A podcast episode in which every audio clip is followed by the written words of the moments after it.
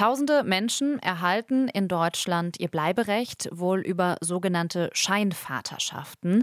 Die werden oft für viel Geld vermittelt, doch die vermeintlichen Väter haben mit den Kindern meist gar nichts zu tun. Sie zahlen auch keinen Unterhalt, sondern der Staat, weil die Väter oft angeben, mittellos zu sein. Ein Team von ARD Kontraste hat mehrere solcher Fälle recherchiert. Hinter einigen stecken offenbar kriminelle Strukturen. Im Studio ist jetzt Olaf Sundermeier. Er hat an der Recherche mitgearbeitet gearbeitet. Hallo Olaf. Hallo Ann-Christine. Fangen wir mal von vorne an. Wie funktionieren diese Scheinvaterschaften überhaupt? Also jeder deutsche Staatsbürger kann ein Kind anerkennen. Kann jeder Vater. Ich könnte zum Standesamt gehen hier in Berlin und sagen, guten Tag, ich möchte gerne das Kind äh, so und so anerkennen. Das ist grundsätzlich für jedermann möglich. Aber die Standesämter und die Jugendämter und die Notare, das sind die beurkundenden Stellen, die so eine Vaterschaft anerkennen müssen, haben kaum eine Möglichkeit zu überprüfen, ob ich nicht möglicherweise schon in anderer großer Zahl an anderer Stelle Kinder anerkannt habe und das haben die Fälle, die wir recherchiert haben, in großer Zahl bis zu 24 Kinder ähm, haben dort einzelne Personen anerkannt. Ich finde da also kaum eine Prüfmöglichkeit statt. Ist ein Kind erstmal anerkannt von einem deutschen, äh, deutschen Vater, ist es deutscher Staatsbürger. Die Frau hat ein dauerhaftes Bleiberecht in Deutschland und auch der Familiennachzug, also andere Geschwisterkinder, äh, äh die diese Mutter möglicherweise schon hat aus Herkunftsländern, die ihr üblicherweise kein Aufenthaltsrecht hier in Deutschland erlauben, zum Beispiel aus Afrika, aus Vietnam oder anderen oder anderen Ländern außerhalb der Europäischen Union. Ja, kannst du noch mal erklären, warum das Ganze problematisch ist? Es fließt ja auch zum Beispiel Geld, habe ich gelesen.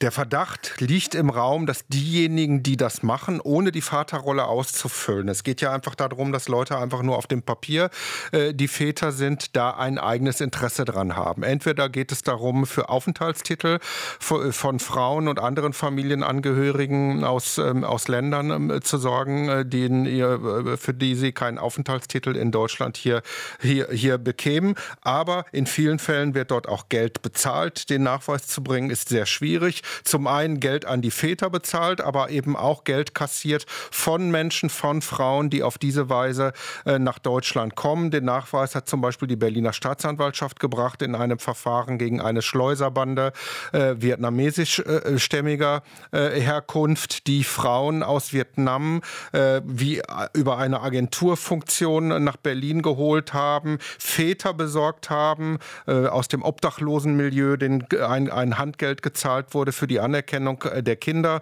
und die Frauen oder die Familien der Frauen aus Vietnam mussten dann einen großen Obolus bis zu 30.000 Euro zahlen dafür, dass man sie, dass man sie hierher, her, her, schleust. Und dieses kriminelle Geschäftsmodell wird dadurch ermöglicht, dass das Gesetz zur Vaterschaftsanerkennung im Prinzip keine geregelten Prüfmechanismen eingebaut hat bei der ursächlichen Beurkundung der Vaterschaft. Ist ziemlich kompliziert. Ja, also es geht auch um kriminelle Strukturen. Wie oft kommt sowas denn überhaupt vor in Deutschland? Wir haben mehrere tausend Fälle. Das Bundesinnenministerium hat 2017 eine Erhebung gemacht über die Ausländerbehörden. Äh, Dort gab es eine, eine mittlere, eine Zahl im mittleren äh, fünfstelligen, Entschuldigung, tausendstelligen äh, äh, Bereich ähm, in Deutschland, die erfasst wurden. Fachleute aus Ausländerbehörden, mit denen wir gesprochen haben, gehen davon aus, dass die Dunkelziffer sehr viel höher ist.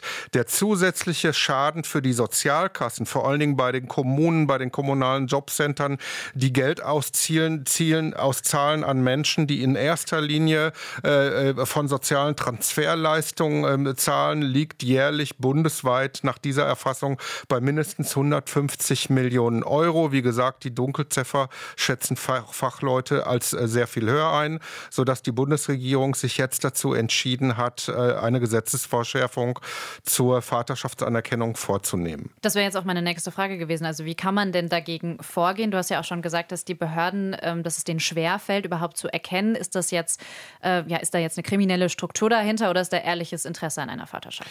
Also der beurkundende Beamte beim Jugendamt oder beim Standesamt kann nicht wissen, wen er vor sich hat, weil er das nicht sieht. Es gibt kein zentrales Personenstandsregister in Deutschland aus Datenschutzgründen. Nur in einem Verdachtsfall machen die eine Meldung an die Ausländerbehörde Ausländerbehörde, die dann sieht, aha, diese Person hat schon 24 Kinder anerkannt, in erster Linie äh, von, von Müttern aus, aus Ländern, die ähm, kein Bleiberecht hier in Deutschland ähm, garantieren äh, würden.